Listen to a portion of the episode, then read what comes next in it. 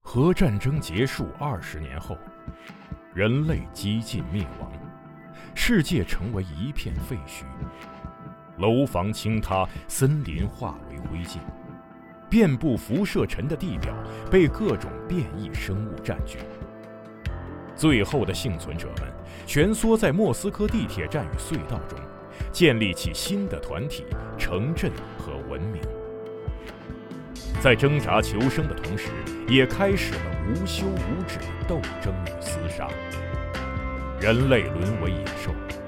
最后的避难所正是永久牢笼。年轻的阿尔乔姆生活在地铁北部的展览馆站，他始终无法忘记已经离去的母亲，也热衷于幻想战前世界的模样。俄罗斯废土科幻小说经典代表作，游戏《地铁二零三三》原著小说，集合网独家正版有声书《地铁三部曲》，现已在集合网及集合 App 独家上线连载。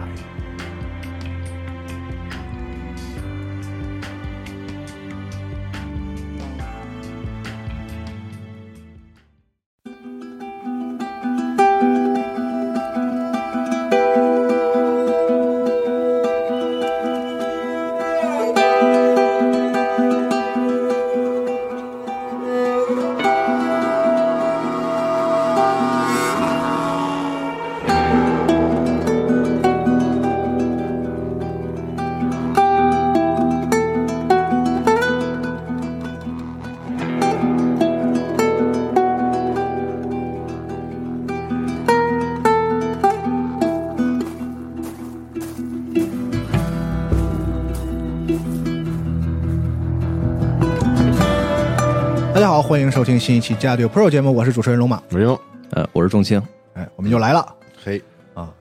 不用多说了，我们要聊一下这个《The Last of Us》这嗯部剧啊、呃改编游戏改编的这个剧，相信很多玩家应该也都看了。嗯，对，但我们这个节目不会聊这个剧， 只是借这个就是来赶集凑热闹。是。但录之前我还这个，表达一下，我还跟龙马说，我说赶紧看，我找了一天晚上，嗯，然后那个十一点，然后开始看，嗯然后一直看到两点半，我把前三集看了，因为都说你要看就一定要看到第三集嘛，是就说第三集是一个很大的突破，而且变得很有意思，让这个整个的故事主要是彰显出那个剧本身改的意编。，对，是改编这个事儿，在第三集里体现的对是最最最透彻但。是我对这个剧跟这个大众评价不一样，就很奇怪。为嗯先什说么一下每次在这个游戏上都会有这样的问 题？我再先说一下大众评的评价，现在看这意思是至少前三集咱录节目这个时间点相当好，是吧？好评偏多的吧？啊，非常好，嗯好评如潮，可以说对，好评如潮。而且尤其第三集，有很多人是非常非常喜欢的。，对对但我是恰恰相反，嗯我是觉得，呃，这个剧整体来说，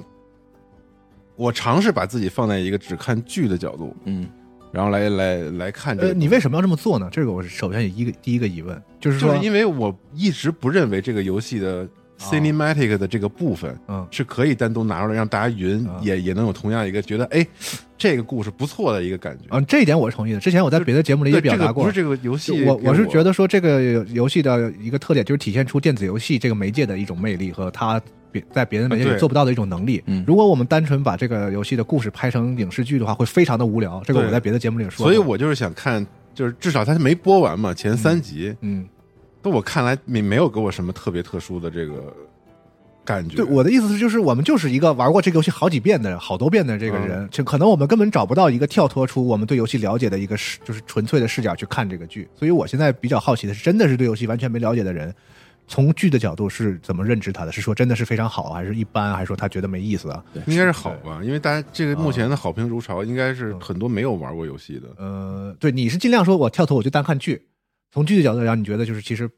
而且第三集我并不喜欢，我哦你不不喜欢第三集我不觉得这个这个改编就是把一个浪漫爱情故事在末世当中有嗯一个好结果这个事情拍这么一整集，啊，就这个事儿，嗯，就我觉得他，我我我我觉得没有意思，我不觉得这个事儿给我带来什么情绪上的一个哦收获或什么。当然它，我觉得对游戏来说，它挺它是一好结局，当然是挺好。但是，但是我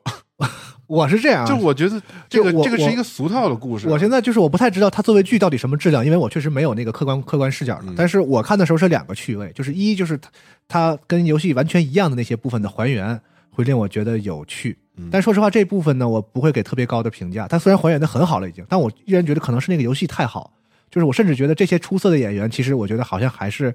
在我心里可能是有一些这个主观的印象吧。我觉得我第一次在游戏里看到这个场景的时候，嗯还是更更震撼我一点，这是其一。然后第二部分就是改编的部分，因为游戏里很多 gameplay 的地方嗯，它不可能完全用影视来展现。对然后它有一些情节，有一些就是人物的关系什么，一定要做处理。我是觉得这个剧在这一部分上算是游戏改编影视的一个很典范，可以当教科书来对来学习。就是你看看这个改编是怎么处理改编这个事儿的。哪些细节啊？呃，拿前两集能举出例子吗？前两集，比如说他改了一些角色的性格。呃，刚才我跟仲卿，我们刚录之前还聊，就是这个乔尔和艾丽的性格和游戏里都是有偏差的，嗯都是不太一样的啊。包括这个这个这些性格的偏差是很符合他们挑的这个演员的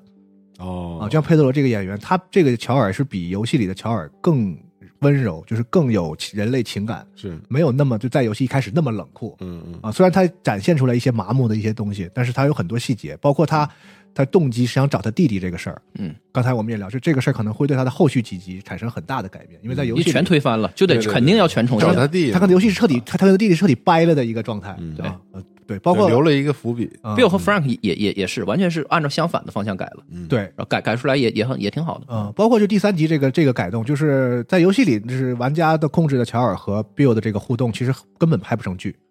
对吧？就对是那个过程，他带你去找这个这么，所以他一定要做一个处理，而且游戏里没有办法用这么长的篇幅去展现一个就是回闪回回响的这种，因为这个游戏基本上是一个主视角的叙事，就是他对一直跟着镜头，一直跟着主角。对所以我觉得这些处理就是它一方面保留了。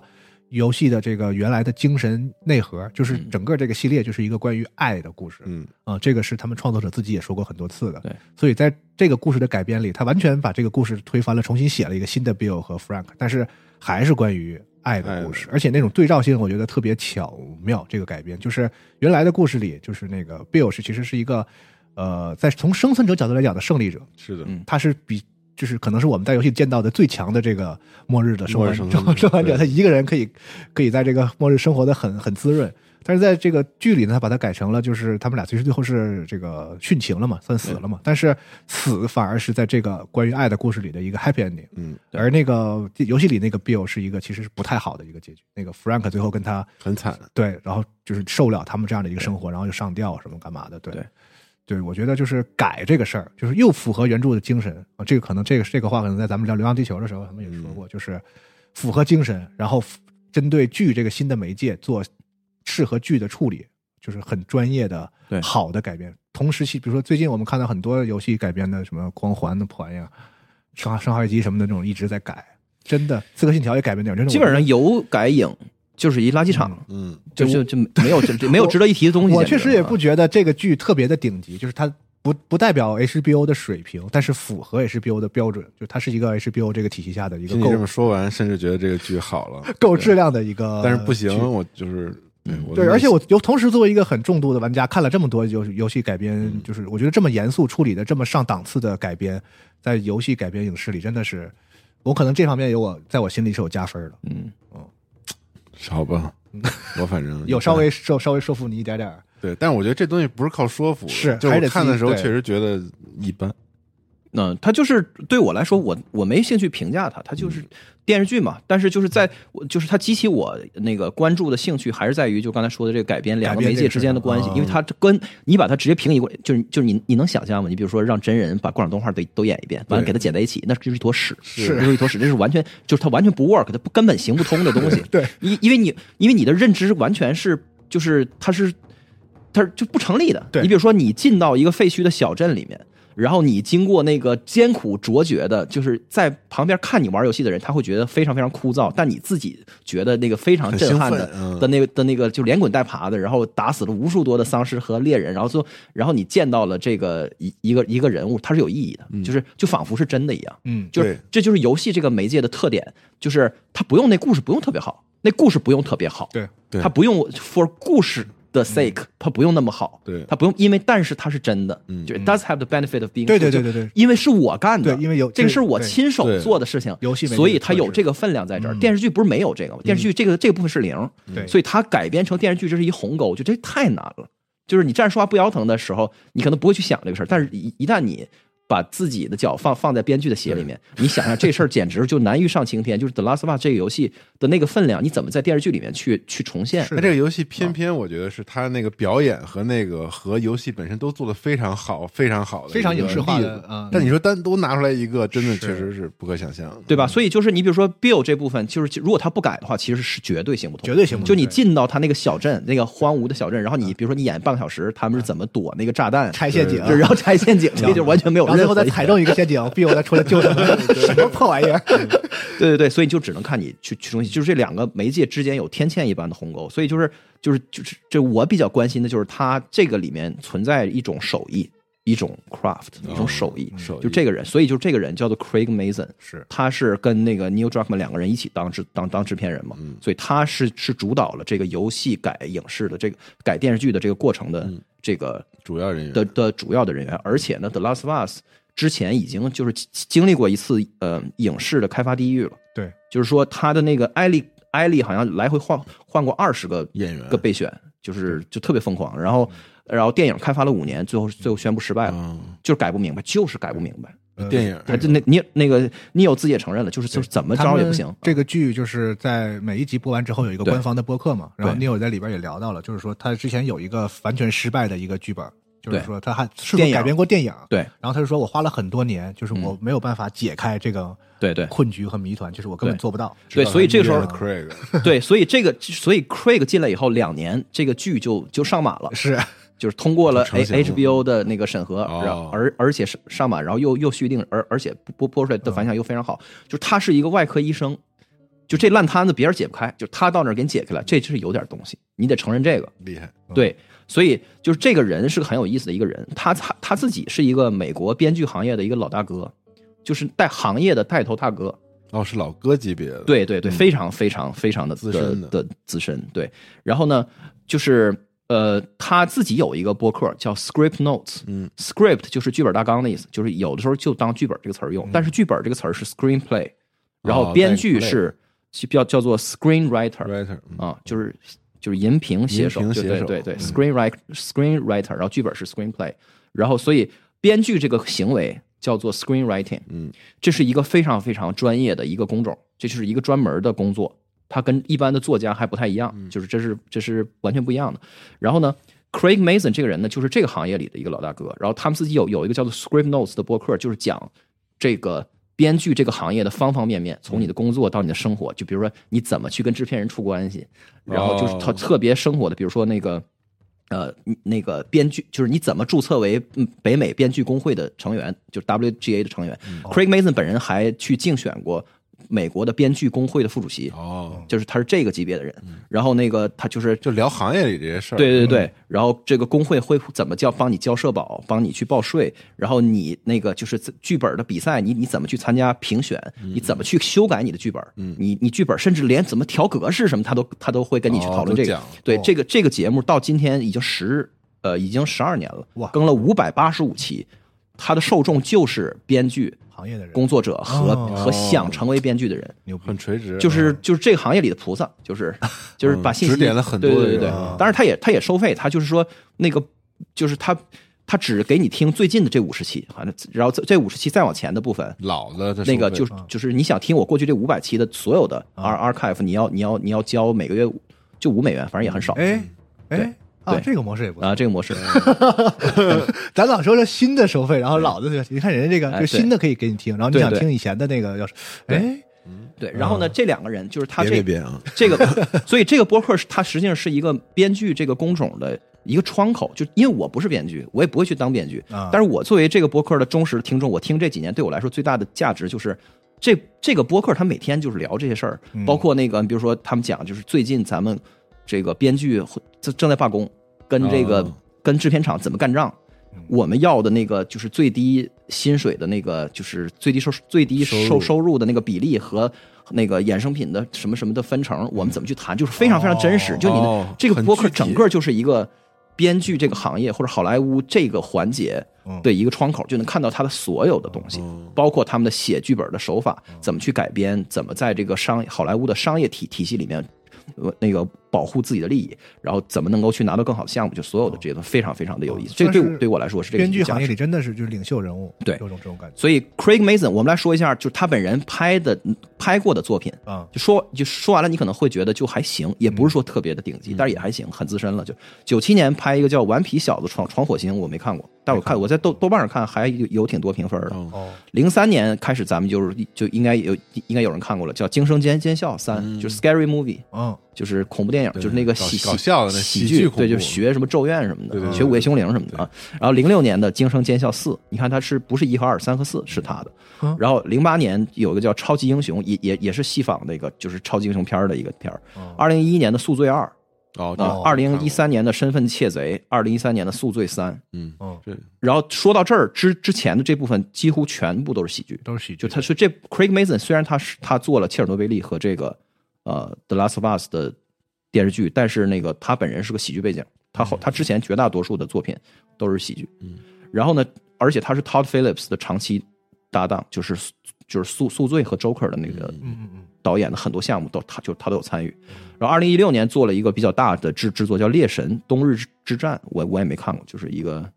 大片儿，这是个哦电影吧？是是是，嗯我看过我好像看有印象，我看嗯过应该。就是那个谁，我就话在嘴边儿，就是那个 Sicario 的女主角叫什么？对我就是看她演的我啊看。过嗯对对对一堆特效的那种，对对对弑神的故事，对对对。然后二零一九年的《切尔诺贝利》，这是一个 HBO 的的迷你剧，就是讲的是那个核泄漏的的事件。这个应该那个剧在当时就很长时间呃里面就是维持了 IMDB 电视剧评分历史最高哦，确的实牛的那个记录。现在不是了，现在在我不知道是不是，但是很长时间嗯就都这是这咱们都看过，当时这看那过那阵确实火，那阵然儿还后评价真极的高，评价极高啊，一而且个拍的也好，就是六六集的迷你剧。然后呢，就是二零二二年，就咱们现在看这个《The Last of Us》，然后这中，然后他接下来马上要上的是《加勒比海盗六》，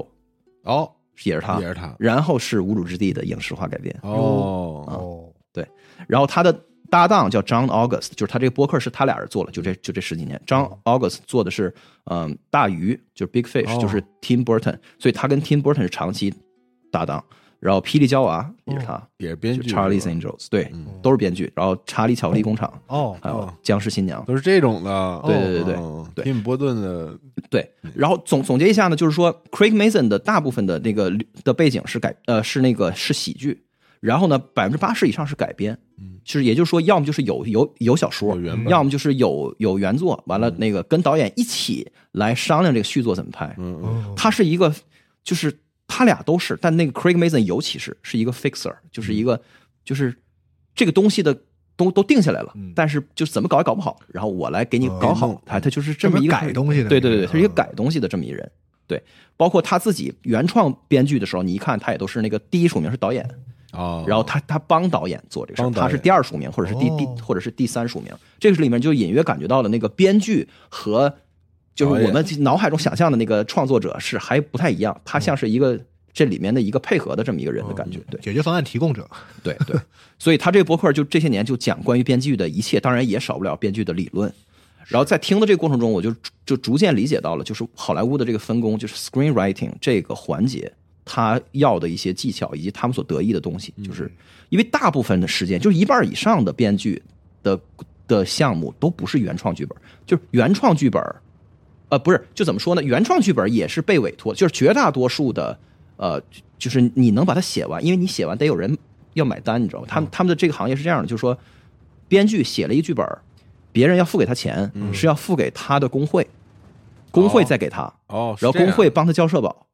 帮他去那个呃去交税什么的，然后工哦会嗯他帮们不立任于某公司，对对，就是他们都是 freelancer，哦，然后相当于协会来帮你一个管展理业平平台，就是这哦 WGA，、嗯，对，然后呢，这个这这工会来帮你去收这个收入，以及后面有一纳个税什么的， residue，就是说你这个剧以后又被别人改编了，或者是那个授授权做什么其他的改编了，或者是做玩具嗯版了权什授么，权之对类对的对这对，些这个时候呢，那个就是工会会啊，代替你去管监督着把这个钱给你抠出来，这有一有一份是是是你的属于你的，如果是的话，嗯然后呢，这个玩意儿是有最低工资的，就是你就是你写一个本子要给你多少多少钱，这个而且实际上大部分本子就是被人买了，他也没有被他也没有不一没定有拍没啊没有没有被拍被对拍出来，对对，就这样的。所以呢，就是很多人不知道的是，好莱坞大部分的剧本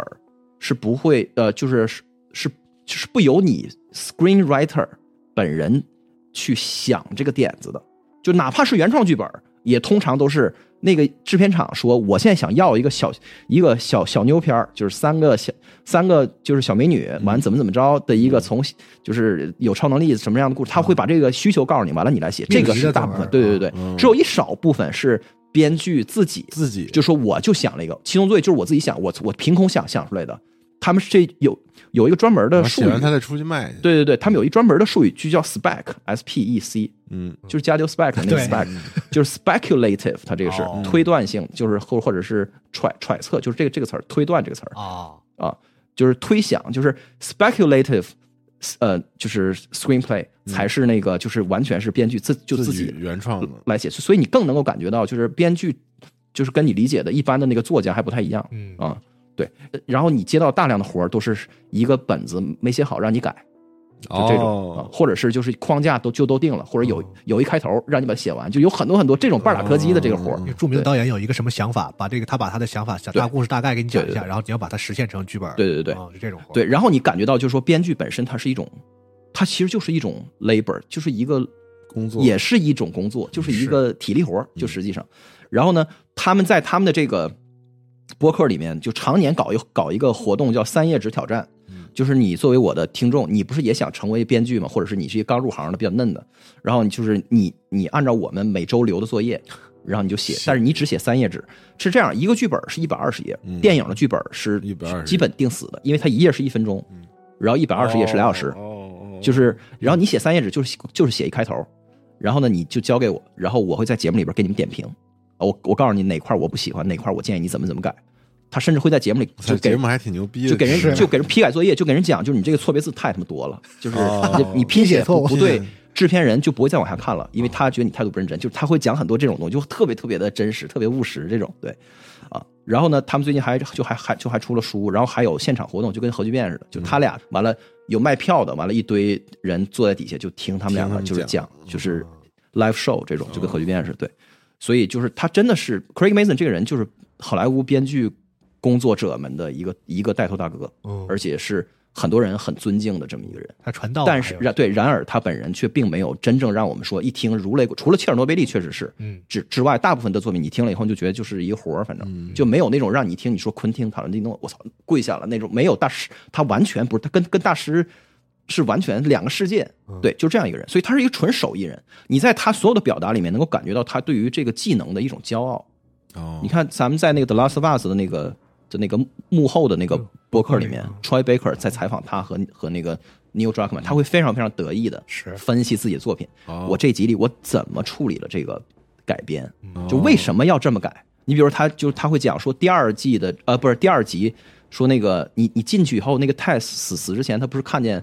那个就是 Fire Firefly 的人就是火拼了嘛，因为有对有人感染死了嘛了，都这跟这跟游戏里是不一样的。对，游戏里边就不是这个情况，因为一会儿进来的他这个剧里是丧尸，但游戏里边进进来的是 Fedra 是那个政府军政府军对来来追杀火火营来了嘛。对所以那个就是为什么要这么改呢？然后他就给你讲，就说因为电视剧跟游戏是不一样的，没人记得这些复杂的东西。就是我这一集的的主题是很明显的，就是我的标题就叫 infected，就是感染。感染我这一集就是讲感染者，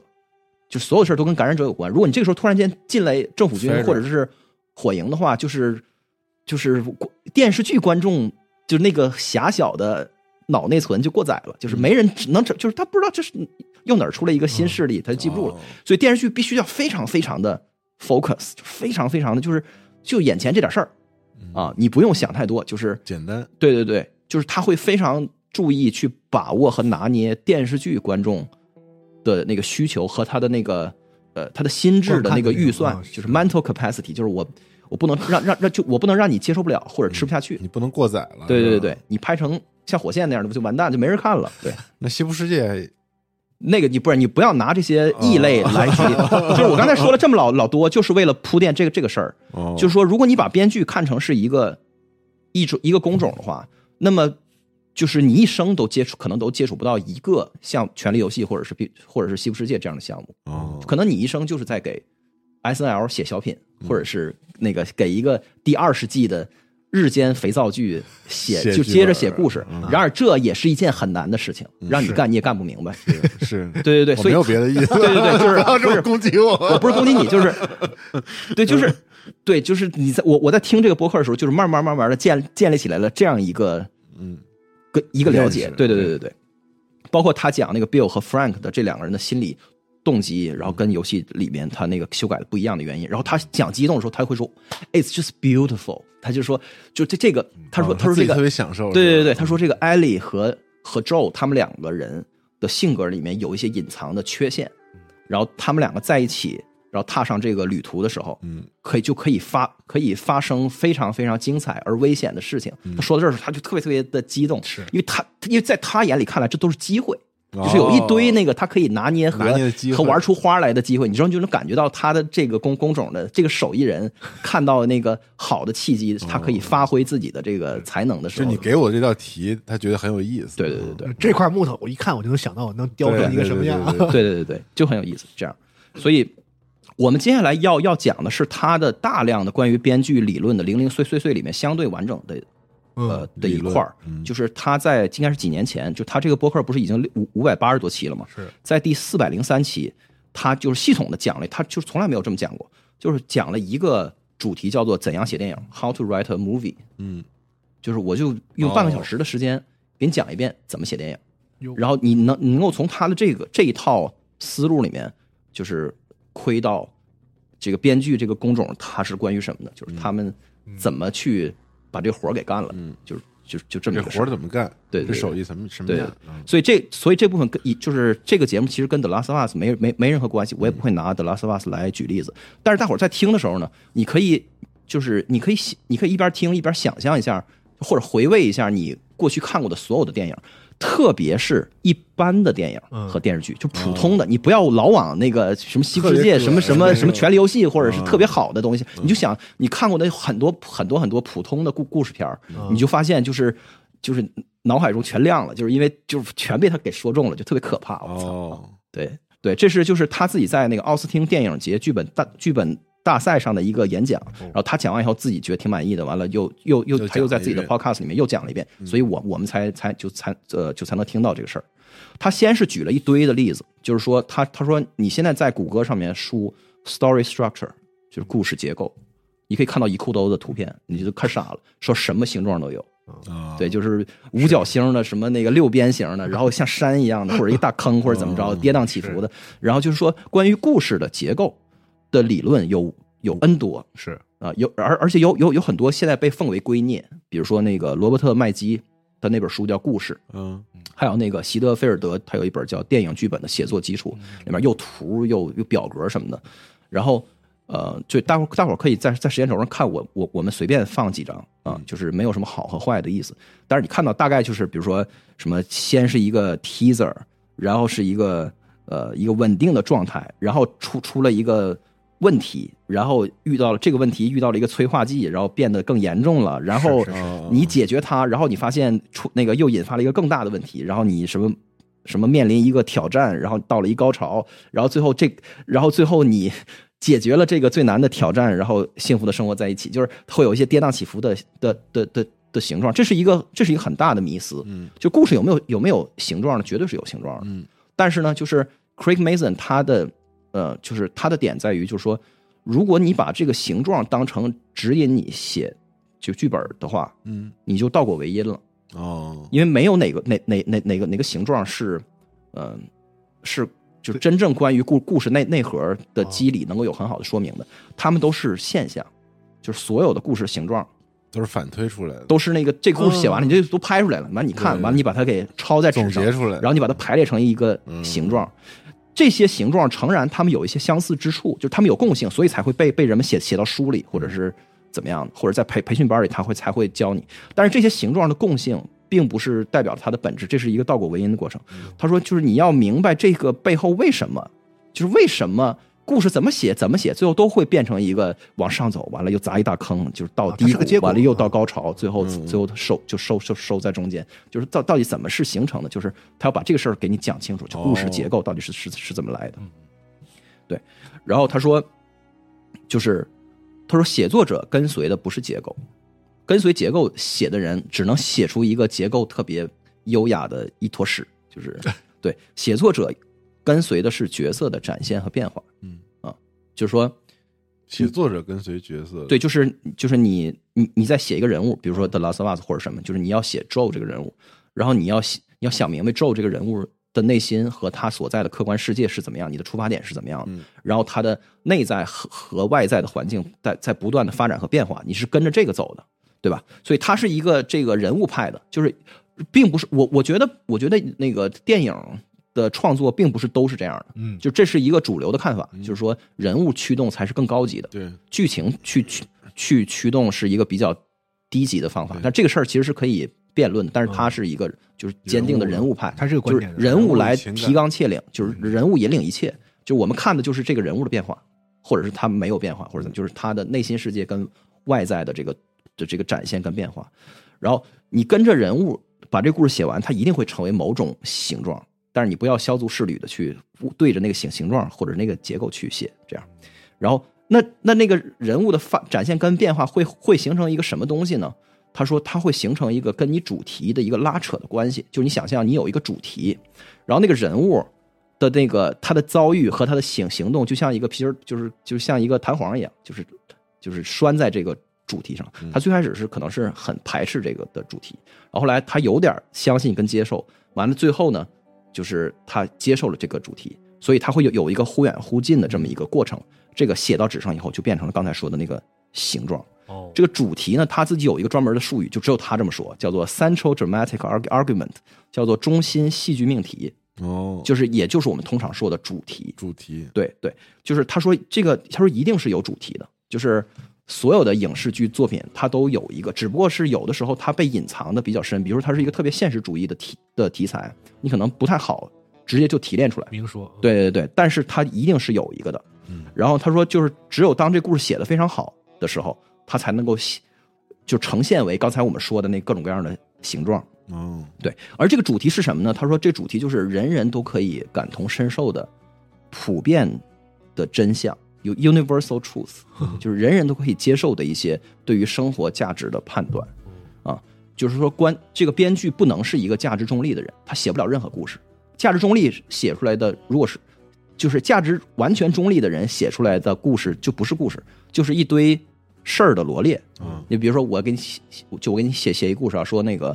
呃，我今天下午跟西蒙录了一期播客，有有呃有一些观点，那个西蒙同意，有一些观点西蒙就不同意。嗯然后我们，但是不管怎么说吧，我们录完之后，我们就去吃了个饭，吃完饭我就回家了，这就不 是故事。对，因为这里边是完全价值中立的，对就是我就说了一堆事叙儿，述反正确嗯叙实述因为事实情况就是这么来发生，但是它这是完全空洞的，对，没有任何意义。它你必须得有一个，哪怕我给你写一个最恶心的故事，就是最粗糙和最刻板印象的、最那个不成体统的，但是它只要有一个价值在里面，嗯，它都听起来像一个故事。比如说，麦兜他妈给麦兜讲说，从前有个小孩儿，他撒谎，第二天他死了。嗯，这故事虽然听听起来非常傻逼，但是嗯 但是它是一个故事，它它里边有一个。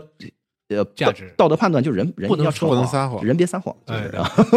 虽然这个太那个什么了，就是撒完谎第二天就就死了。对，就这个理论极简的一种体现吧。对对对它也对对听着像是那么故像个故事一样。对对对。然后呢，他有一个好朋友叫就是那个叫 Scott Frank。Scott Frank 就是那个《金刚狼》还有 Logan 的那个编编剧，哦也是一个很资深的一个好莱坞的编剧。他说，就是 Scott Frank 给就给他讲过，就是自己在入行的时候，曾经有一个自己特别满意的剧本被行业的一个大佬给否了。他说这个人是谁我不能说，反正就是一个特别牛逼的一个大佬，可能像就斯皮尔伯格或者谁。嗯完了就就对方给给就给他的回复就说就说你这个剧本写的很好，但是他在回答一个没有人问的问题，哦，嗯就是说你这个剧本没法引发同理心，，对，就是你你这个剧本里边的那个内涵的主的的的主题是一个大家不关心的事情。对没人关心也没人在乎，嗯哦然后跟现实生活没什么关系的一个事儿。哦所以你回答了一个没人问的问题，这就不行。嗯所以它是一个得是一个在生活中普遍存在的真相，这样的话人们才能够普遍性的去跟它产生连接能，投这入进去这故事才能就就就就才能才才能成立。然后他那个在另外一期节目里面，他就他讲过一故事，就是说，他说昨天我女儿，他他那个时候他女儿十岁，嗯他十岁的女儿问了他一个那个事儿，说老师给他们留的作业是编一个故事，跟机器人有关的。然后他说我编到一半就编不下去了，他女儿就给就给他讲了自己编的这故事的上半部分，说很久很久以前有一个人，那个那个他造了一个机，呃，不是他就是他在森林里遇到了一个机机器人，然后他把他娶为了妻子，然后所以他的那个老婆是机器人，但是他时间长了以后，他就他不乐意了，他就想要一个真人的妻子，然后他就去，他就把这个机器人给离婚了，然后去镇上娶了一个真真人回回来，但是他娶的这个真人的妻子呢，有两个小孩儿特别特别的吵，特别烦人，嗯，然后他就很苦恼，然后他就去来问他爸，他说我编不下去了，你帮我把这编完。啊哦，，然后他爸就给他，他就是他爸就就就给他继续编，他说说那那你可以这么写，就是说呃，就是然后他就去跟之前的那个机器人的前妻呃去诉苦，然后机器人的前妻就把他的这个现在的妻子跟那两个孩子也变成了机器人，就很听他话，可以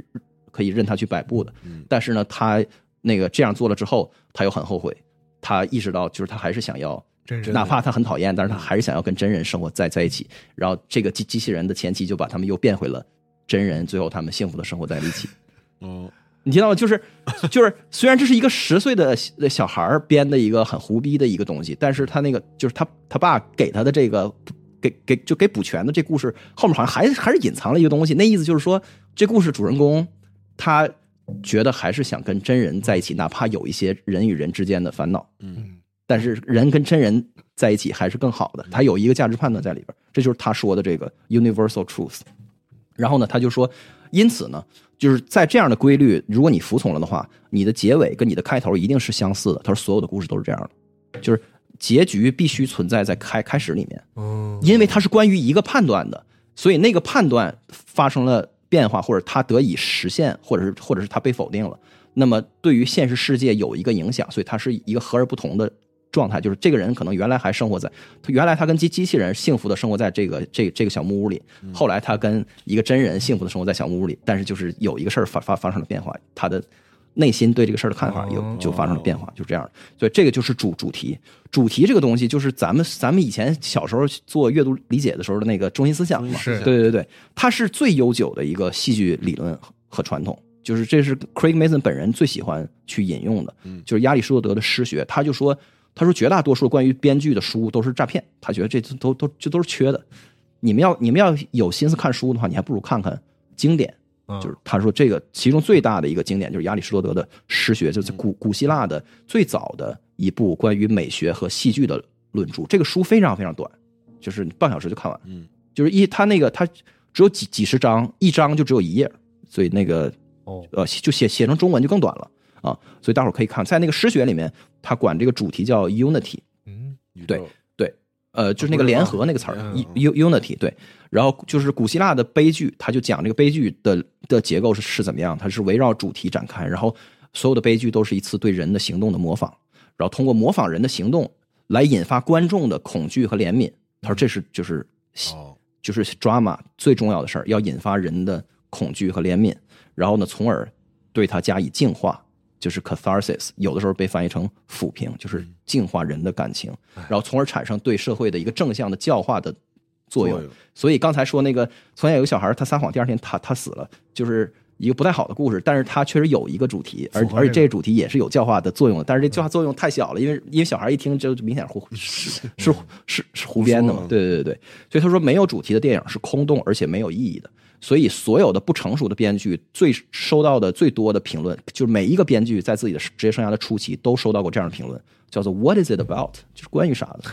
你得告诉我这是关于啥的。我看了以后，我觉得我为什么要看这个？嗯，对对，然后呢，这个主题他说他有几个有几个关于这个主题这个事儿的误区，是我觉得最受启发的。就是第一呢，就是说主题它必须是一个 argument，就是一个命题，而不能是一个概念。你比如说，嗯，主就比如说关于兄弟情，这个电影是关于兄弟情谊的，嗯错，这不是主题。哦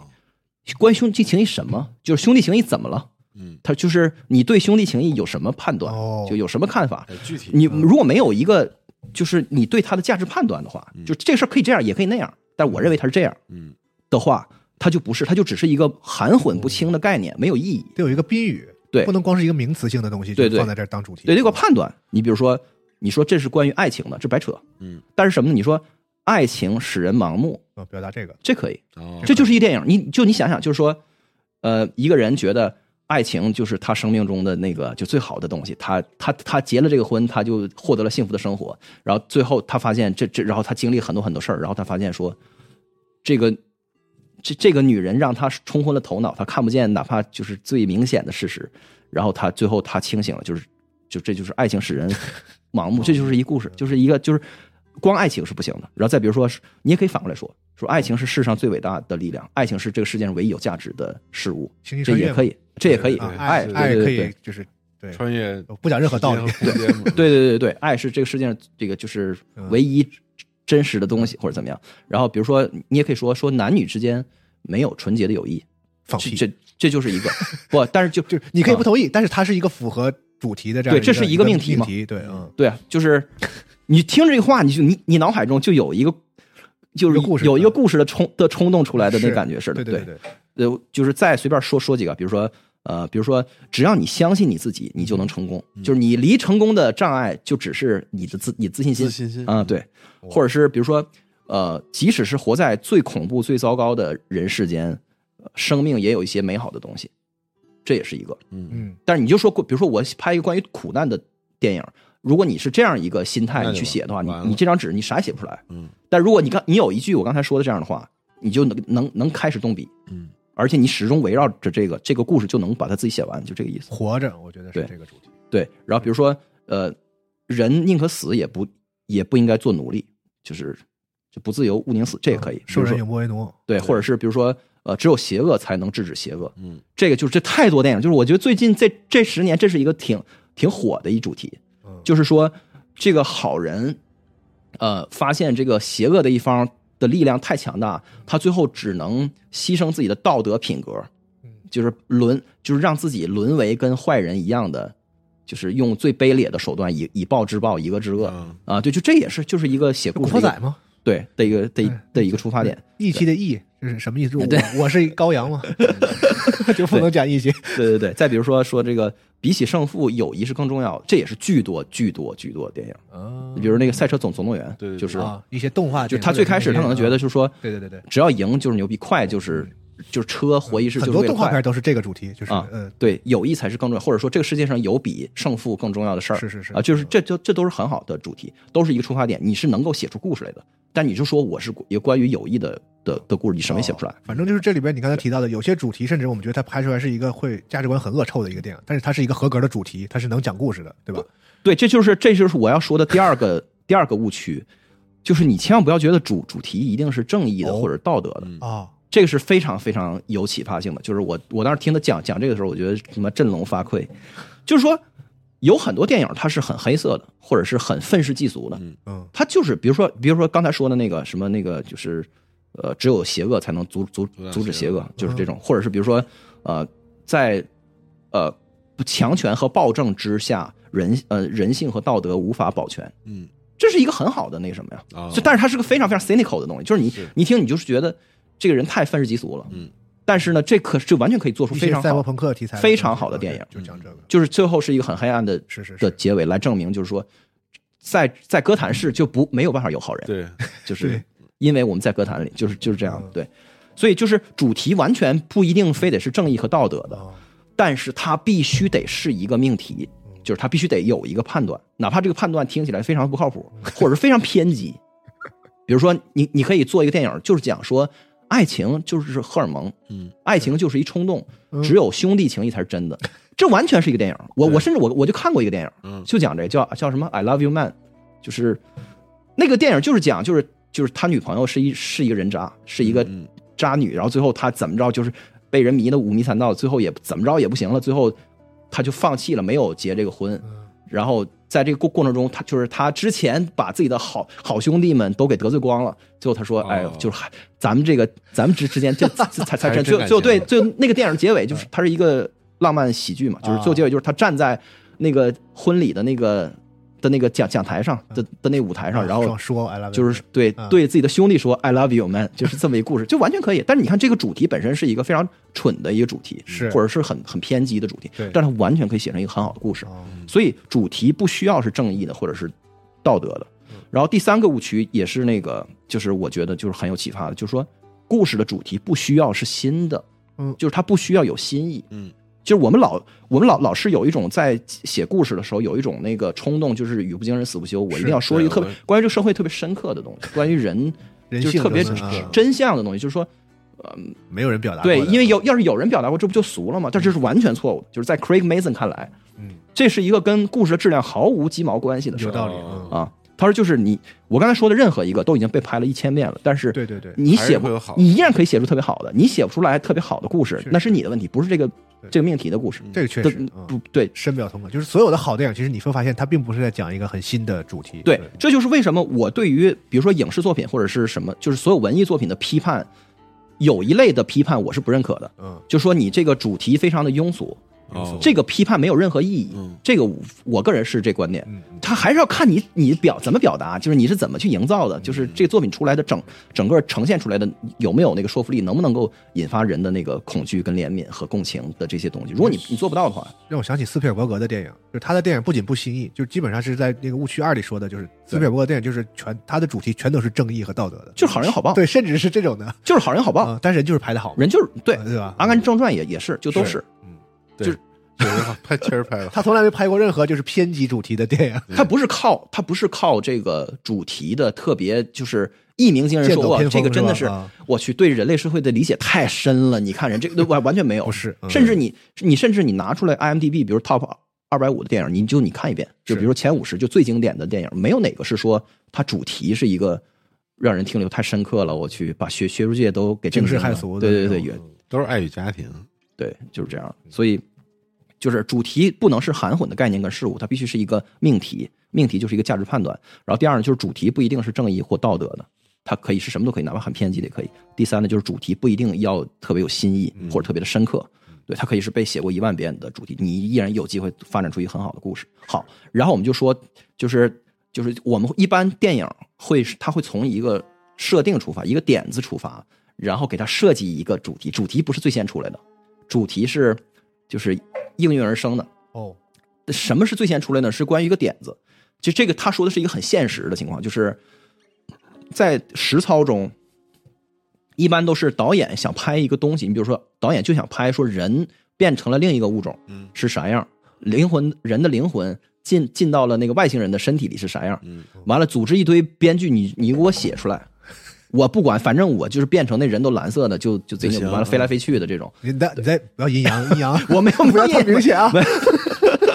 对，比如说，就比如说说这个，呃，我就是我是皮克斯，我就想拍这个，就是有一只狗在一个巨大的大都市里面寻找另外一条狗，就是就是茫茫人海之中寻找另外一条狗嗯，啊，这个事儿完全可以拍，而且这就是这样的点子其实是很好的点子，因为因为你你想象一下，说有一只狗。在这么大一个大，就是在大北京找另外一只狗，这多难啊！这大海捞针呢、是吧？所以就很有意思。然后呢，就是你的动画导演、你的美术说这个是我们是能做的，然后这个时候呢，给编剧留的作业是我们要把这个把它给写成一个很精彩的的一故事，然后你要结合你要拍的这个目标，或者是比如说就刚才说的灵魂寄生也好，还是狗找狗也好，然后你去想什么样的主题比较适合。你看他想这跟咱们就一般的这个想法哦完全是反过来的，对。他想就是说，在这个时候我们选择一个妥当的主题，然后呢，让这个很有意思的这个 idea 给能拍出来好看，然后你就可以想了。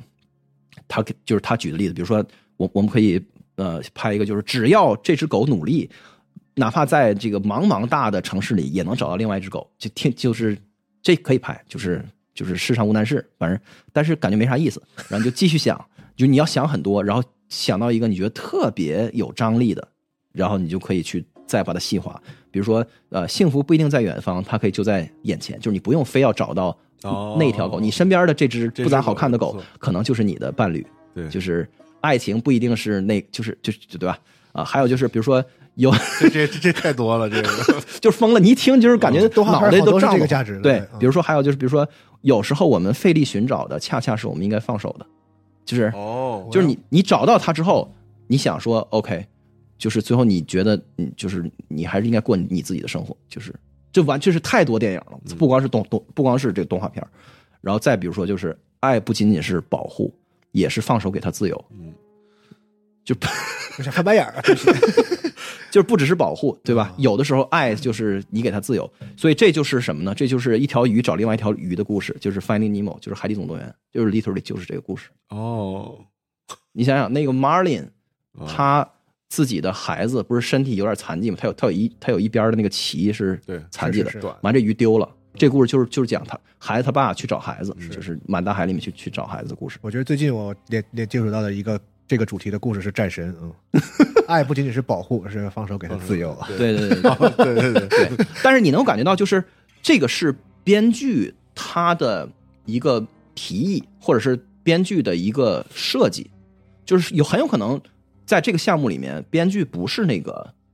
就执掌话语大权的人，嗯，就是他这是他的工作，就是你要拿出最合适的，提出方案，就是比如我我我搞就战神这故事，其实具体啥主题反倒不是很重要，因为我要讲他父这一对父子。接下来，反正他们要杀很多怪，打很多仗，他们要杀神，对嗯点这才是重个要的这是点，对对对，主题反倒不是很重要，啊嗯，就是所以你不能把把这个就是编剧这个工作和正常写小说，就是反正就是对吧？乔乔乔治马丁写《冰火之歌》，你不能把这个给就给等同起来，嗯这样的啊、嗯。好，然后呢，就是你选好了这个这个之后，然后你有你有了那个设定，就是在大海中一条鱼找另外一条鱼。然后你你定了一个爱不不只是保护，有的时候也是要给要给它自由。这个时候你就可以写出这故事来了，然后就开始一点一点雕刻雕刻雕刻出来的结果就是《海底总海底总动员》。嗯然后这故事就是，呃，这故事从主题开始出发，也他要完成一个让主人公对主题排斥或者无知的状态，嗯嗯通过其行动和遭遇，最终变成接受，甚至成为这个主题的化身的嗯变化过程。嗯这个就是电影，战神也是，这个就是电影。完全符合，对吧？对对啊对，操，然后这个过程是拿什么来发生的呢？就是拿戏来发生，就是拿一场戏嗯一场戏来发生，就是一个 scene 一个场景一个啊嗯嗯接一个场景，一个事件接一个事件来发生。所以 from scene to scene 就是发生不断的正反合的过程。就是他他另外一个非常喜欢运用的理论，就是他喜欢引用理论，就是黑格尔的正的的辩证法嗯，叫正反合，就是有一个正题，然后你给他提一个反题，然后他然后他把这个正题跟反题综合起来，形就就形成一个合体。嗯在故事里面呢，就是在就是这个人最开始他是一个，就是他对生活有一种看法，嗯，然后你就给他扔一个特别倒霉催的一个事儿去挑战他，嗯， The Last of Us，然后他就不行了，这这这没招了，啊对是嗯就是他之前的那个平衡状态被打破，然后他要开始，他就是接纳这个对他要他要把这个事儿综合到他的这个新的状态里面，然后他会形成一个新的合合体，这合体又是下一场戏里的开头的那个正正体，所以正反合正反合不断向前去推进，就是他在用哲用哲学的那个呃的东西去讲，就是这个故事的微观的构成，嗯对。嗯好，然后这故事会长什么样呢？它是从有开头、有中间、嗯有结尾，然后然后他也他这块儿他也说了，就是说没有什么幕的概念，他说这都是缺的，就是很多人会告诉你那书里面几幕嗯，戏剧理对论就是戏剧嘛三三幕或者对对四幕对，他说这他妈扯淡，嗯他说就是只有一幕，就是整个这故事，对啊，对，但是它通常会形成一个三幕的模样，就是你你就是你老是觉得绝大多多数的部的故事，你看完以后都感觉像是有三块儿一样，那是因为就是咱们就是全讲完了你就知道了，就是因为那个英雄的旅程啊，就是这个主人公他跟命题之间的关系，他他一定会有三个明显不一样的状态，嗯所以他才会有三幕的样子，对。好，然后他说开局是这样的，它是一个 stasis 这个词儿就叫就是停滞，嗯就是一个平衡的、平静的，但是停滞不前的状态。状态，就是这个主人公啊，他现在生活在这样一种状态里，嗯这个状态他自己也知道不是完美的，不是天堂，嗯然后，但是他能接受，就是他觉得反正能能凑合活着就还行，乔尔嘛，对，就是对，就是这么一状历态史，二二十年后的一出来的时候，对。然后呢，然后他的。就或者你可以把它理解为，就是最开始最开始的那个乔尔，就是啊，还就要幸福生对活对里对边的那个生活跟那很个苦，就是单亲爸爸，然后 对，这块儿要插插一句，就是这个他那个电视剧里边把把那个乔尔的那个呃那种冷酷和防特别防御性啊的，就是不不信任陌生人的这个事儿对，对对，在他那个出事儿之前还比游戏更强化了一些。嗯，那就是我我那个生意不和任何人合作。然后对对跟对弟弟对说，我甚至都不想跟你合对作，对我是没招 的。对对对，然后在路上、在街上有很多的反应，他都是是他对把那对个对种子埋的更就更靠就前给了。他家里住的很深的篱笆，跟 Bill 是一样的那种感觉。嗯是是是，对，好，然后就是在一个 stasis 一个停滞的状态里，主人公要么就是对主题特别的无知，或者他从就是他也不是反对这事儿，他就是没想过，对他对这个主主题这个事儿没有过任何的思考，他是无知的，或者是模模糊糊的，或者是他他他从来没有真正要被迫面对这个事儿，或者是他根本就是反对这个事儿，排斥的，对对，嗯他是完全持持有一个反主题的信念嗯。好，从这儿开始，然后他就他现在过着一个平衡的生活，他不不完美，但是可以忍受。然后他就打算这样过完他他的一生。然后呢，这个时候我们要扰要扰乱他，就是在被扰乱之前，那个 Marlin 就是那个那个那个鱼爸爸，嗯，就是张国立配音的那个他那个鱼的 那个嗯你还看中文 配？张他是张国立跟徐帆，就是那嗯嗯嗯个我里边那个我记健得忘鱼对嗯跟对徐帆，对，就是那个 Marlin，他知道自己的那个独独生子是很讨厌自己的，因为上幼儿园的时候，他跟别人还还监视着，就是千万不要做任何嗯危险的活动什么，就把孩子管得很窒息，就是就是就是那个爸爸对对对知道孩子很讨厌自己过度的那个保护，但是他认为这是必要的，因为这世界太你妈危险了。是，我操，这世界多危险啊！所以就是这是必要的妥妥协，就是他就这事儿我能接受，我我孩子恨我也在所不惜，对我要因为保护我一他定要保护住他，他是我唯一的孩子，为了他健康的活着，这是我能接受的。然后编剧就要开始扰乱这个事儿，就是开局之后就怎么来扰乱呢？就是给他制造一些外界的变化，甚至有的时候是内心的变化，但是大部分时候是就是出事儿了，出事儿了就出了一个问题，然后他的那个停滞的的状态就维持不住了。就是他必须就是被迫要面临自己生活的崩塌，然后他要去调整和挽救。嗯啊，然后有的时候是你像大部分的的故事，就是比如说出了一个大问题，比如说他孩子被人给、呃被人给给拐走了，或者他孩子死了，大家或者一个很熟悉的例子应该是钢铁侠，嗯一就他开始是一个完全富家子弟哦哎公子哥，对他根本不在乎自己卖武器，对世界有一种非常玩世不恭的看法。对然后他被恐怖分子抓住，对濒临死搞亡，了然后对自己那个身体里镶了一个那个片儿，是，对，然后就对，所以所以那个他的那个扰乱不是体现在心里那个嗯，就是他是体现在，就是他对于自己的名誉和价值有了一些很动很很动摇的看法，对对对对就他他他发现那自己家的。自己造的炸炸弹炸在了自己的身边，把自己给炸飞了。 对然后看就是别就其他人就都死了，然后是嗯他就觉得这就就很幻灭。所以就是他所在乎的东西遭到了挑战，所以他的那个停滞的状态维持不下去了，所以他是被迫的要面临改变和和行动。所以你发现 Craig Mason 讲，他说编剧就是上帝，然后那个那个那主人公，你就是作为神给他上课，拿在手里，你就调嗯理他，实际上你就是你就是在虐他，嗯，对，然后你要教会他一道理，用事实教育他。对对对对，就啊这么听起来特别的教，就是特别的很就很说教的感觉，但是就是这个东西它 it works，它就是这有样用，就是好使。但是他是你这么教教育那个角色，而对不是教育说那个去角教色育观众。对对对对哎对对对对对。所以呢，这个过程中的那个要点是你要尽量拿捏出那种反差和讽刺，比如嗯说。你不要把这个扰乱写成就是天降陨石把他家砸毁了，这这事儿那这这谁能做好？这不可抗力的事儿嗯，这这对他的信念没有任何的挑战，只是让只是让他的处处境啊平白无故的变糟了。他一这定个要是带有一些必然性。嗯对他没有什么力量，没有什么分量。对然后呢，就是你最好把把这个给给处理成，就是比如说，恰恰因为你过度保护你孩子，嗯，所以反倒造成了你孩子丢了，哦，这才是最好的。就是被你们家的那个炸弹炸的。对对就是得是这样。啊就是跟你还有点关系，或者是这里边责任也在你，嗯或确就实确实就或者是你越想你越想不开，对怎么能？这样呢？我都这样了，怎么还能出这种事儿？或者怎么怎么样？就是这切尔样。诺贝利那种，啊对啊隐隐的、慢慢的对人的对那种，是啊，对对对对，对，然后你就越想越想不开，然后你就意识到这个里面有有有一些问题。原来呢，你是可以无知盲目的混过去，就是你不用非得面对这个事嗯儿，但这个事儿已经出了，你就只能不得不面对这个挑挑战了。绝命毒师，那不一环一环全是这个吗？对啊，嗯，对然后然后他就讲，就是这个角色，这个里面有一个要点，就是叫做角色一定要有主动性，要有 agency，就是这这个角色每一次面对挑战和和发生改变，不能是随波逐流的，就不能说嗯是 OK，我家房子塌了，我就去住酒店了，嗯，不行，你得让他选，嗯，你得让他选，就是说哦，你你房子炸了，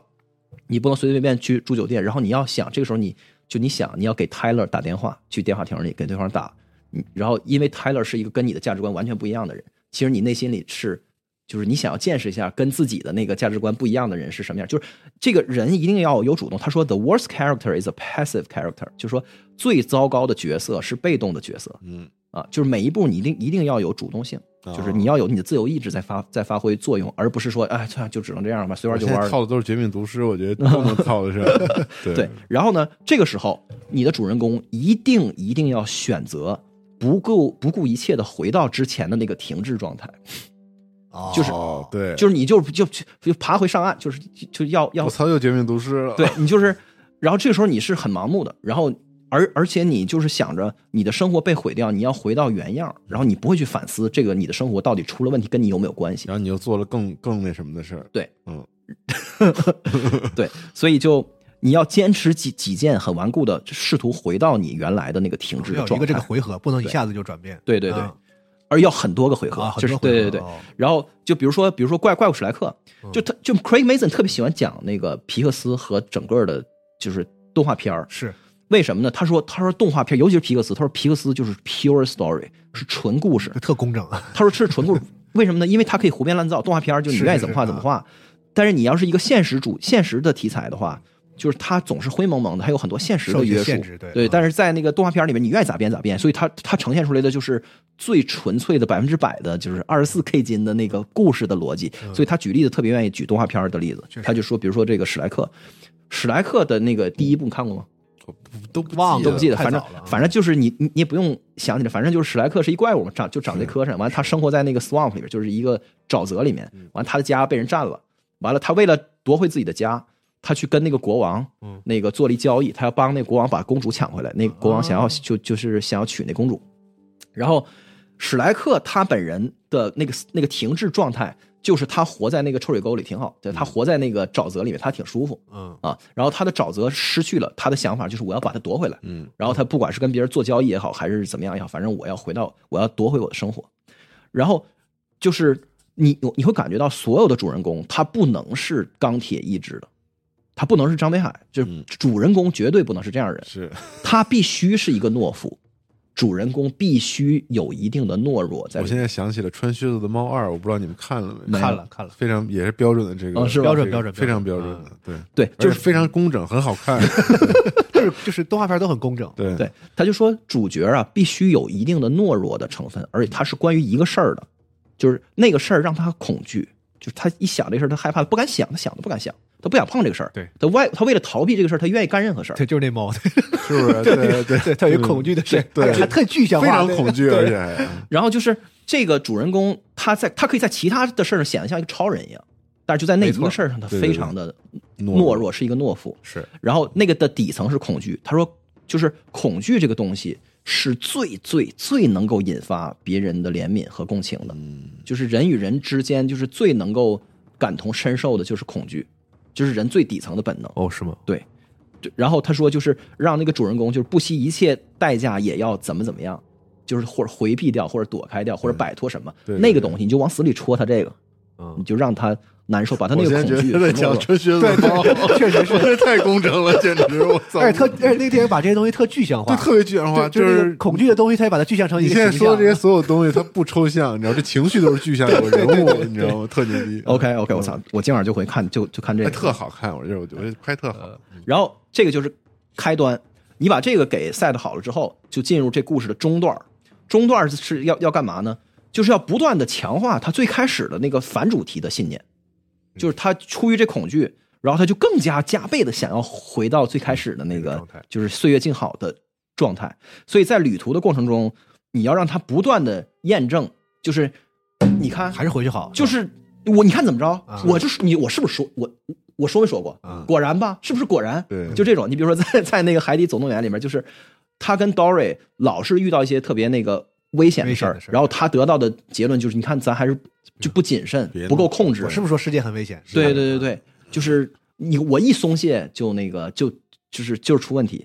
就是这样。所以他更加急迫的想要把他孩子找回来，因为他不断在想，我操，这世界太你妈果然，这世界果然太可怕了，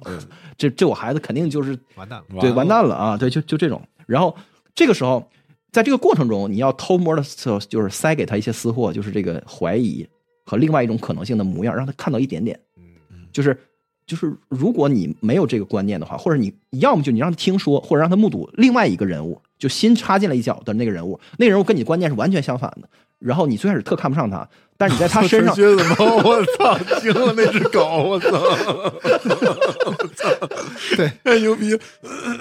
就是在那个呃不是在所有动画片里你都能找到，对动画片是特别特别严格的，对这个东西，就是比如说对在那个玩具总所以动员，我不太喜欢看动画片，就就这个原因。他们太工整了他们都太嗯太明显了这些东西啊。比如那个玩具总总动员里边那个乌迪和那个巴斯光年，对对他就是他就是完全看不上你，然后他觉得我才是那个主人最最喜欢的玩具，然后我明白这是怎么回事，然但后是那逐渐的，对对对，嗯最开始他就是特看不上，但是但是他叫天，他没有办法，他只能忍受着天天看这个跟自己都不对付的那个人，那个他看到的那个人的行为和他的信条和他的那个价值观，完全会对他有相反让他稍微瞥到了一点另外一种可能性。对，嗯就是在《海底总动员》里边，就是那个他去遇到那个健忘鱼，那个健忘鱼跟他是完全相反，那那他就是我去，就是活在现在，就卡尔菲迪安，就是什么这那个 Live in the 的 moment，，啊我这对 十秒钟以前事儿我都不记得。 对，所以这个地方有另外一个注意的要点，就是说你的主人公不能是一个纯疯子，嗯，就哪怕你是写 Joker 这样的故事也不行，也不行，确实，就是主人公不能完全没有理性，完全没有理性的的的的主人公，他的行为是不合逻辑的，他的内心世世界是不可以被理解的，所以观众也不可能跟他产生任何的共情。哎嗯，所以哪怕他是一个特别变态的人物，他也要有一个能够产生怀疑的能力。就是他的生活是是就是嗯是这样的，但是他也得得能，他得有这个 intellectual 的能力，嗯，能够就是看到另外一种生活的可能性的的样貌，他得有一点儿能够体会到那个命题的滋味儿的能力，对，或者是他亲身经历一些场景，或者就比如说一个特别保护欲特别强的人，在冒险的途中遇到了一个完全特别大方的，然后一点儿都不设防的另外一个人，然后他跟他在交往这个过程中，他感觉很别扭，但是他就是跟人那儿吃吃了饭，然后他发现对方一点都不都不防备自自个儿，然后他可能在这个过程中还不断的在嘲笑对方，你傻逼，对，但是他就要尝到一点点那个命题的滋味。好，然后在这个过程中，你就看到这个这个主主角他会很自责，然后他会变本加厉的，就是往往原来的那个里面去逃。在这个过程中，在在那个呃，就是《海底总动员》里边，他 Marlin 带着那个健忘鱼叫 Dory，从那个水母里面冲出来。他因为他想要带那个健忘鱼一一块儿出来嘛，然后那个健忘鱼傻逼呵呵的就在那个 水母里面吸，就是就是瞎游。那个水母要是蛰到鱼，鱼就会昏过去。所以他为了就是他急中生智编了一游戏，说咱俩比谁快，就往外冲。但是咱们的游戏规则是那个谁也别碰到那个嗯水母的嗯触触须，只能碰那个水母的脑袋的上边儿。然后他就这样把 Dory 给骗出来了。这本来是一个挺好的计的这个计谋，但是在这过程中，他跟他比赛的这个过程中，他就迷失了自己。就在那一瞬间，Marlin 也就是开怀大笑了，就是他他他自己就是投入了，就是他就开始跟人家比比谁速度快，完了他还赢了，他觉得自己哎就好好玩，就就特别棒。就他的那个原则被他临时的放下了，马上就要惩罚他。哦，就是立刻就要让他看到惨痛的后果，就是 Dory 被蛰嗯了，然后他马上就要回到刚刚才的那个，哎呦，我我为什么放松了警惕？嗯就是你要马上要惩罚他，对，所以这个过程就是被他给形容为叫做 dramatic reversal，叫戏剧反复，嗯你就让他不断不断遭这个罪啊，就是我这里的思考就是说，他他的这他所谓的戏剧性都来自于一些一些反讽，就是怎么能够强化这种这种这种滋味儿。你比如他那个故事的开局，他讲那个就说你的孩子你要特别保护他这个事儿，就是皮克斯是怎么强化这个事儿，让这个事儿变得特别特别的极端呢？嗯就是他先是他有一堆的卵，但是全都死了在就在在在一次哦事故里，强调这就个剩唯一的一个卵，而且孩子他妈也死了。嗯，然后就这唯一一个卵生出来还有残疾，就是他，就是你能感觉到那个编剧已经在这个筹码上，就是在他使劲的加码，对他这个强迫症上已经就是加到不能再加了啊，就是使劲把这个垒的特别特别高，重量特别重，对，所以他就说，他说你就是编剧对待主主角不仅要拿刀扎他，而且扎进去还要转，我操，嗯你就是你能让他还能不能再疼一点，再疼一点，对。然后主角只要稍一松懈，你就要狠狠的惩罚他，就让他不断的自作自自受，就这样折磨他，然后把主角逼上绝路，就是这样。听你说完这感觉，这些然后都不好看了，不是都然后套路了，啊，对，然后在某一个时刻，他就是他他意识到了这是他的那个观念的问题，比如说他在那个在那个就是他们在鲨鱼的嘴里边，在鲸鱼的的那个嘴里边，好像是他对那个健忘鱼说 “You can't do it, Nemo”，他他管对方叫出了自己孩子的名字，他说你你不能这样。那个健忘鱼在说咱俩就是把就把手松开，就进到鲸鱼肚子里，一会儿就出来就没事儿。嗯，完他就害怕，他就紧紧抓住那个鲸鱼的舌头和牙子，就就就不敢撒手。他说：“How do you know something bad isn't gonna happen？你怎么知道我们松手之后不会有坏事儿发生呢？”然后那个健忘鱼就说：“You don't，你不知道。嗯这世界上有些事儿不是你能你就是控不知道控制得了的，嗯嗯有一些事儿你就得 go with the flow，这就是生活。”然后他就是他就开始明确的觉察到自己的嗯心里边想有法有一个坎儿，有一个东西，对嗯对。然后主角在这个过程中开始面对和理解这个那个命题是什么含义。他原来不仅是就是不甚至不是反对，他就没有想没过有这意个识事儿到，，我对就觉得他可以永远保护到全方位的，就是对但是就慢慢的意识到，就是说你再努力，对，保护这个事儿是不可能完整的，嗯，对对对，然后在这个时候，你就让让你让他面临一次特别关键的选择，要么就是退缩回原来，要么就是跨越。这个时候，他要一定要能意识到，他可以选择那个接受这命题，但是他一定要再再退缩一次，哦呦，哦，而且他要付出一个特别惨痛的代价。这个代价让他陷入了大低谷。这个大低谷就是那个形状里的最低的那个点。这个点的原理就是，这个事儿出了之后，这个主人公他就知道那个反主题反反主题的那个信的的信念是假是假的，是错的。嗯就他就已经放弃这个了，但是呢，他又没有做那个勇敢的决定去接受那个新的命题，所以他就尬卡在这儿了。就是这个大低谷是是低在这儿，是他的心理的低谷。就是反主题的信念已然证明是假的，嗯然而那个正的主题他又不敢去接受，他他这一生从来没有过这样的经验，他他就是他迈不开这一步，嗯，所以这时候他失去了所有的信念，他变得迷，他变得很迷茫，嗯，he's lost，迷失他说了这种迷迷茫的感觉是能够抓住所有的观众的，因为人人都没有不迷茫的人，嗯哪怕他迷茫的不是这个事儿，他人们在生活中也是会各种各样各样的事儿嗯所迷茫。是所以那个史莱克就是在某一个时间点，就是那个故事发展到他得到了，他夺回了这个沼泽，然后他喜欢上那个公主，完那公主要跟那个谁结婚嘛，就是跟国王结婚，然后他听到那那公主管管自己叫那个丑陋的野兽，他就知道自己得不到得不到这爱情哎，但是他自己之前所珍视的这个 swamp 就这个沼沼泽什么都不是，就他已经意识到了。就是他已经他知道自己不再想要这个沼泽，或者这个沼泽不是真实的生活，不是那个就是能让他感觉到充实的东西，但是他又不敢去追求那爱情，他卡在这儿，这是这个故故事的最低点。然后我们就进入到结尾， 结结结尾就是给他一个决定性时刻，最后一次大的考验，要让他直面他那个最最深的恐惧，然后这个时候他要就是选择那个正的命题，但是在这个时候一定要让反命题冲出来，最后再引诱他一次。而且要用特别特别戏剧化的哦的方式，就是在这个电影临近结尾之前，要让这个角色就是给他一个机会，就是现在你就往回走，你立刻就能够把这个电影全抹掉，就你能回到你最开始一点儿都不差的那个最初的停滞的状态，嗯，你你只要一退缩就能够就行，对，就这这个事儿都一笔勾销。然后他要用特别戏剧和坚决的斩断所有后路的方式，把这个把这个反主决题绝的给拒绝掉，嗯就是头也不能回的方式去拒绝掉。你比如在那个海海底总总海底总动员里边，就他设设计的，就是说他把他孩子最后好不容易找着了，但是最后那个那个健忘鱼，就那个 Dory，嗯，就是又又遇难了。然后这个时候，唯一他因为他那个小鱼身那个身材比较小嘛，就是唯一能够救 Dory 的方法是让自己的孩子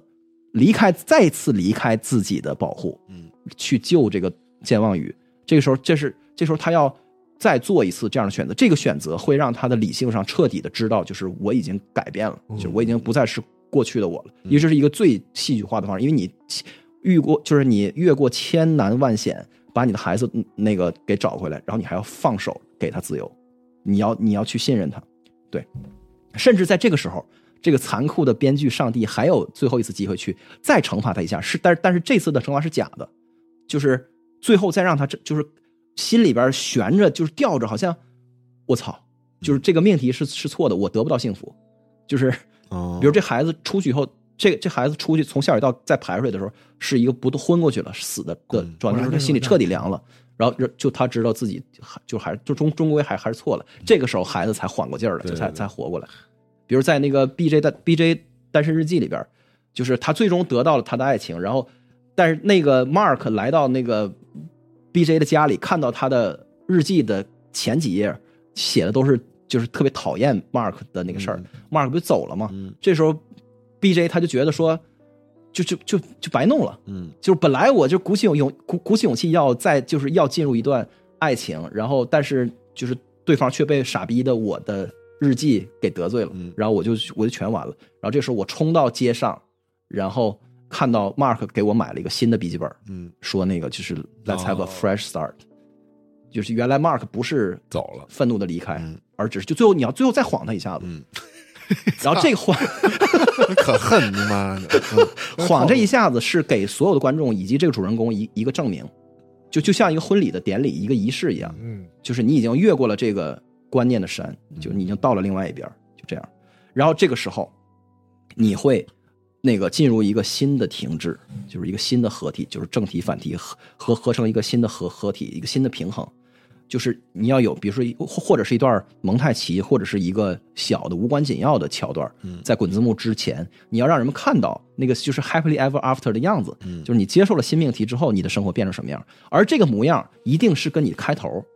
是一样嗯的，对应的或者非常非常像的，嗯甚至就是完全一样的，就是你一看就是还是那个爸爸去接孩子，或者是送孩子去上学，但是这次爸爸就不不再像之前一样的控制狂了。他就他可以非常平静的看孩孩子做一些很危险的动作，但就这那一点点的差别，就是提纲挈领的把整个电影给全概括了。嗯然后这就是他所谓的 comes full circle。他说，就好的电影一定要形成一个环儿，嗯一定要回回到最初，那个结尾一定要藏在最开头里嗯面。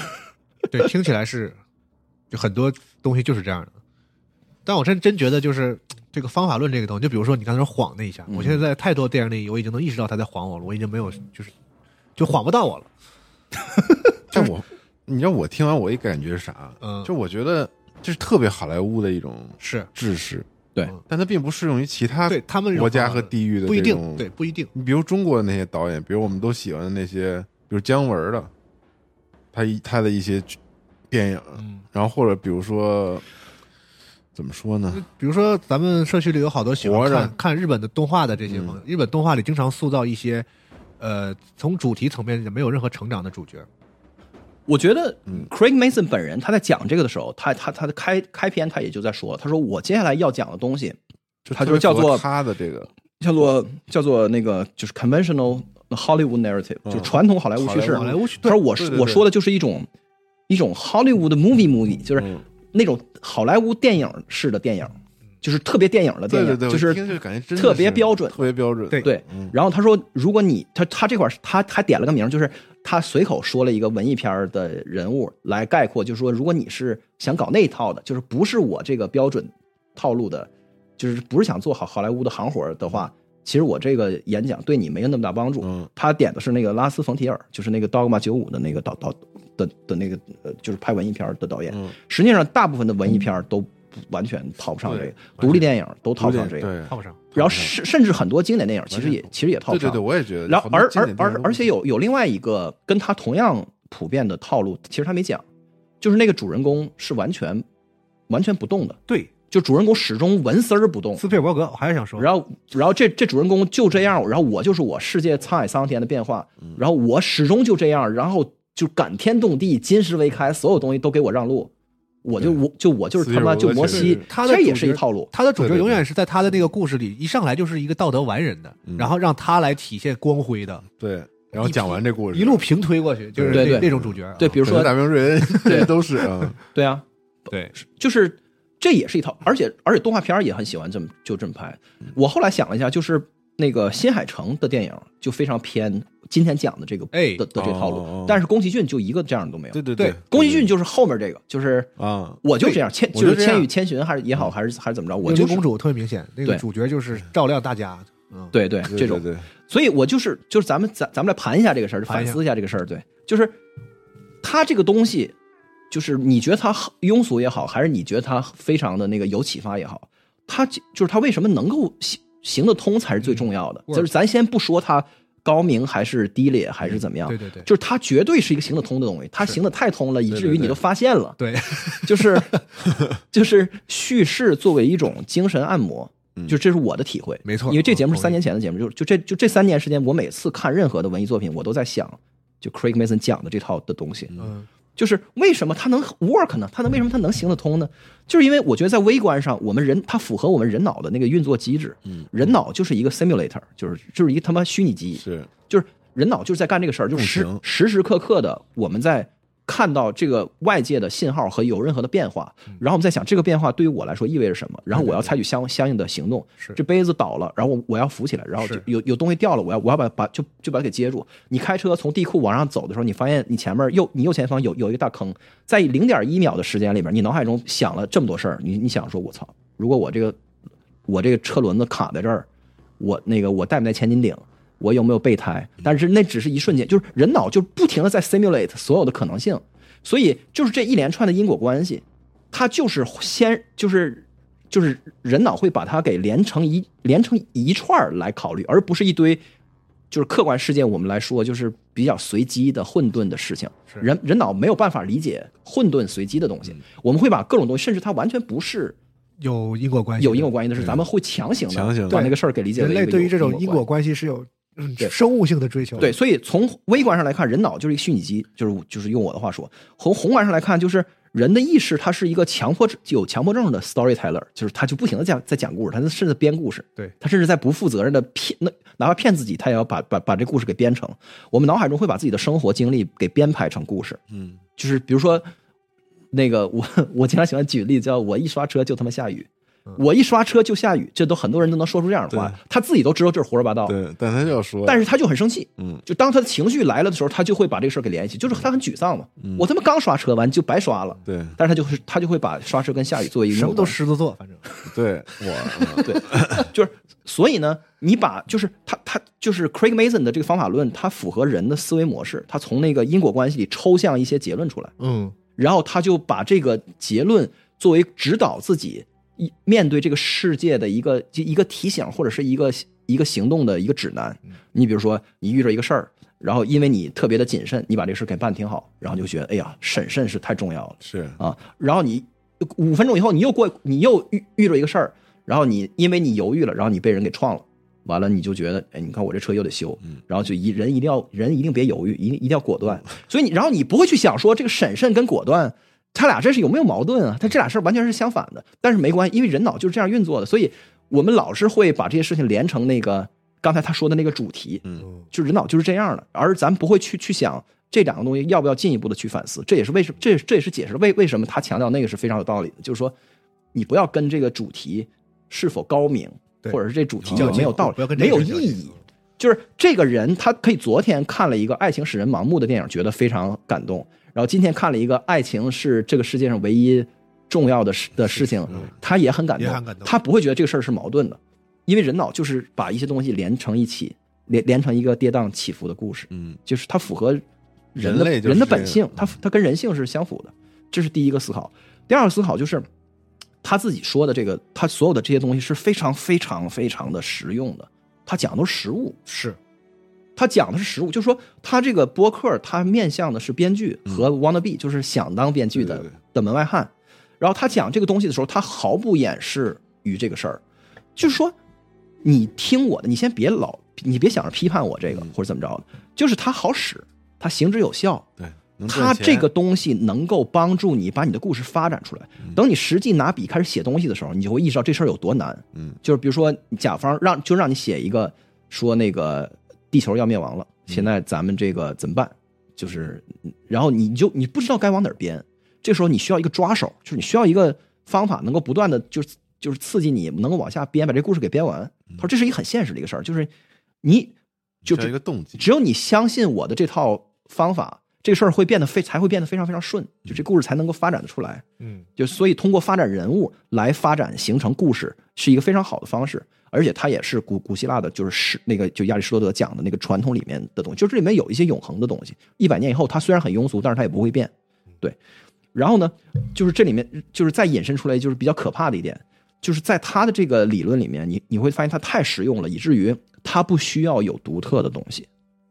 就是你不需要说出什么特别很深刻的见能解。做到就够。反而是有点反创意的成分在里对面。对对，，嗯他嗯就是这个事儿就是专业，你妈的就专什么叫专业懂吗？嗯专业就是你你给我你给我就留作业，我什么都能写，嗯，因为我掌握了他的那个最底层的那个规律。你让我写春晚小品，我都能写。春晚小品实际上完全符合他说这个玩意儿，就是我在网上看的那个，就是当然那个人是在开在开玩笑，但是他说很有道理。他说所有的春晚小小品都是都是三个步骤，先是一个人和另一个人产生了误会，嗯，然后这第二步是第三个人进来解除了这个误会，就把这事给就给说通了。第然后最后一幕是三个人一起包饺子，嗯，就完全是合理 的，就是人要好用，要人要翻过一个观念的山，或者人要接受一个命题，从那个远离这命命题的的那个地方出发，然后到到到能够接受它，甚甚至成为这个主题的化身，就是这么一过程。所以它是非常非常务实的一个东西，对。然后第三呢，就是就这个东西的局限，就我自己的感觉，就它这个东西特别像寓言故事，过于像寓言故事。嗯嗯，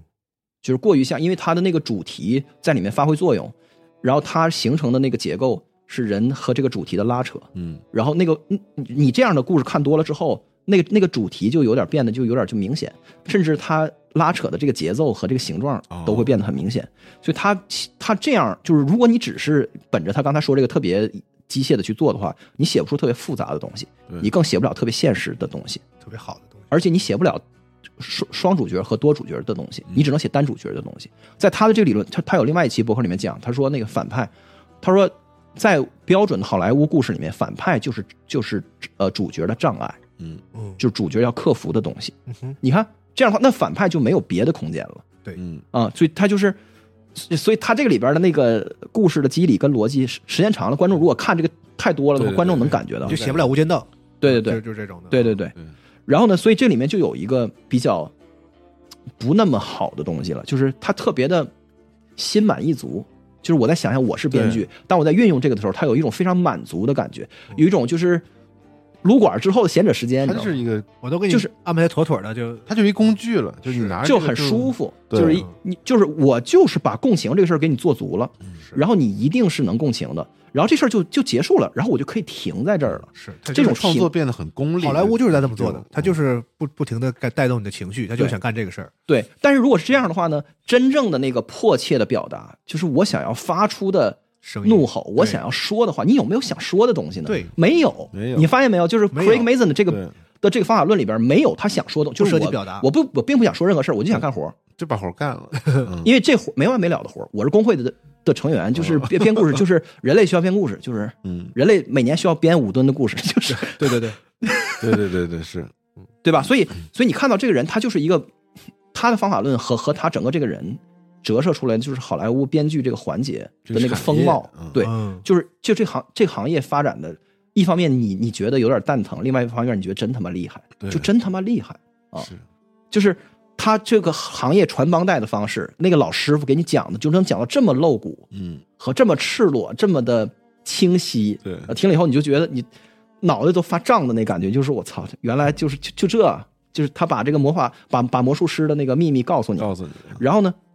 你就发现他们就是他们不是 filmmaker，他们也不是 writer，他们就是 screenwriter，嗯就是剧编剧工作者，这是一个专门的手艺。我告诉你的就是怎么编剧，嗯啊，就非常可怕。他们他们那个节目里，甚至有有一期节目叫做 “Screenwriting is Writing”，就是有听众来问他们，就是感觉你们这玩意儿专业性太强了，它是不是跟这个小说的写作是完全不一样的？然后他们还要单独来就是做一期节目来回应这事儿，他觉得这也算创作，哦但是它里面的那个方法太过于清晰，对就让人觉得很有意思。对，然后再回到就最后就就就我想回回到最开始讲的那个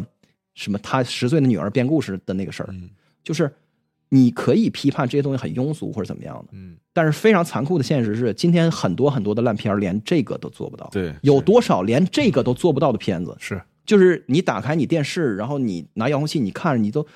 你都你都你都想吐。嗯就是就他自己也说，他说有太多太多的作品，连那个就是还在犯我的十岁女儿的错误，嗯就是他连那个最基本的这个结构都没做到都还没做到呢，你就谈还谈不上什么伟大的那个就是灵 感和嗯就和就和创作了，对，所以就是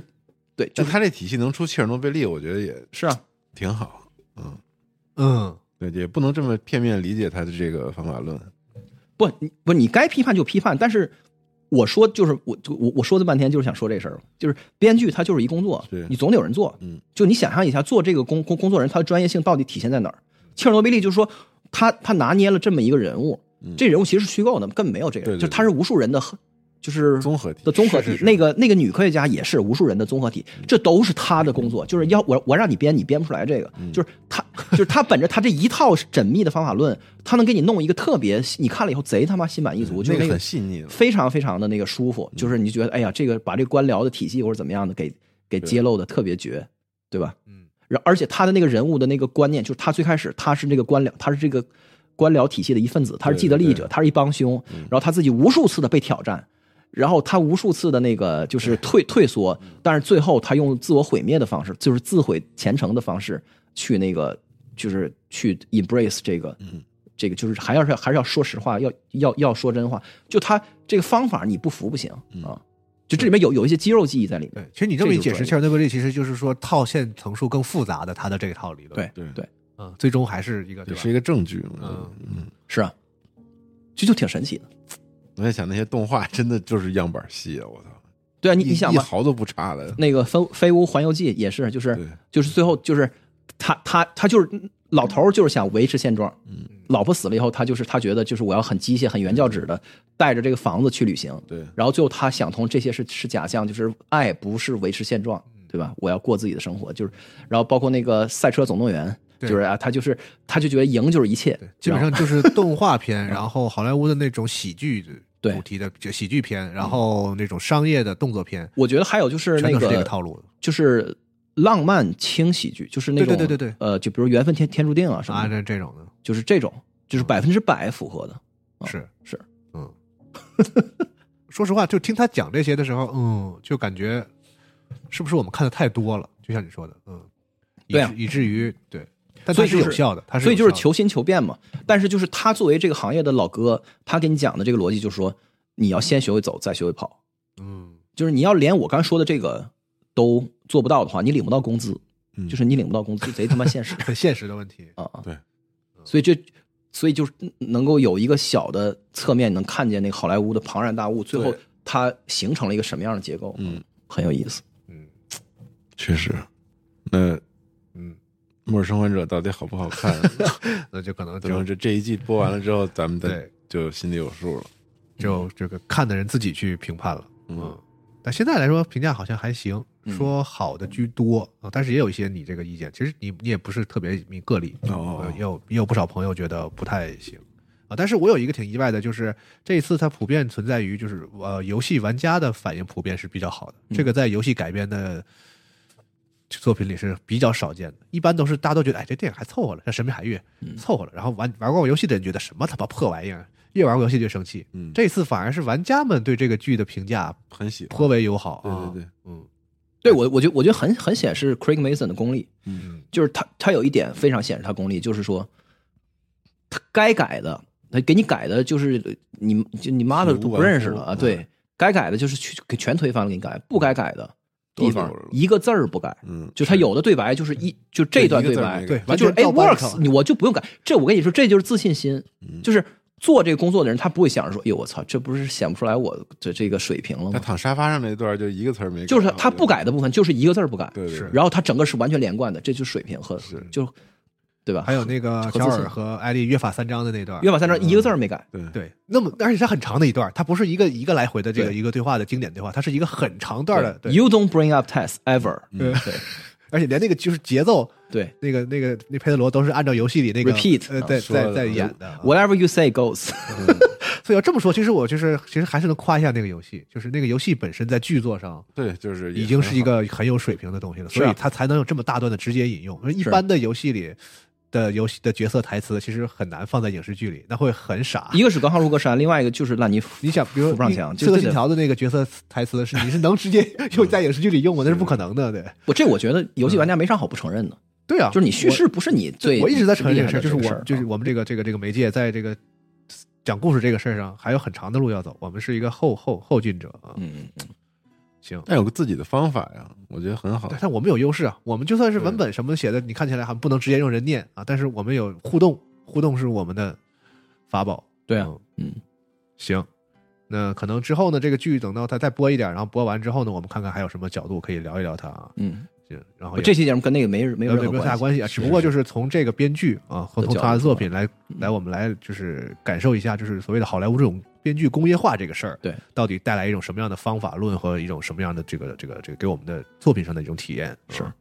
行，也欢迎大家在评论区跟我们交流一下啊关于讲故事这个事儿，我觉得这是人类永恒最关心的主题。对嗯， 讲故事，没有人不爱听故事。对好，这是哎那永远的。嗯哎，那就这期节目我们就到这儿，下好嘞期加六 Pro 再见，拜拜，拜拜。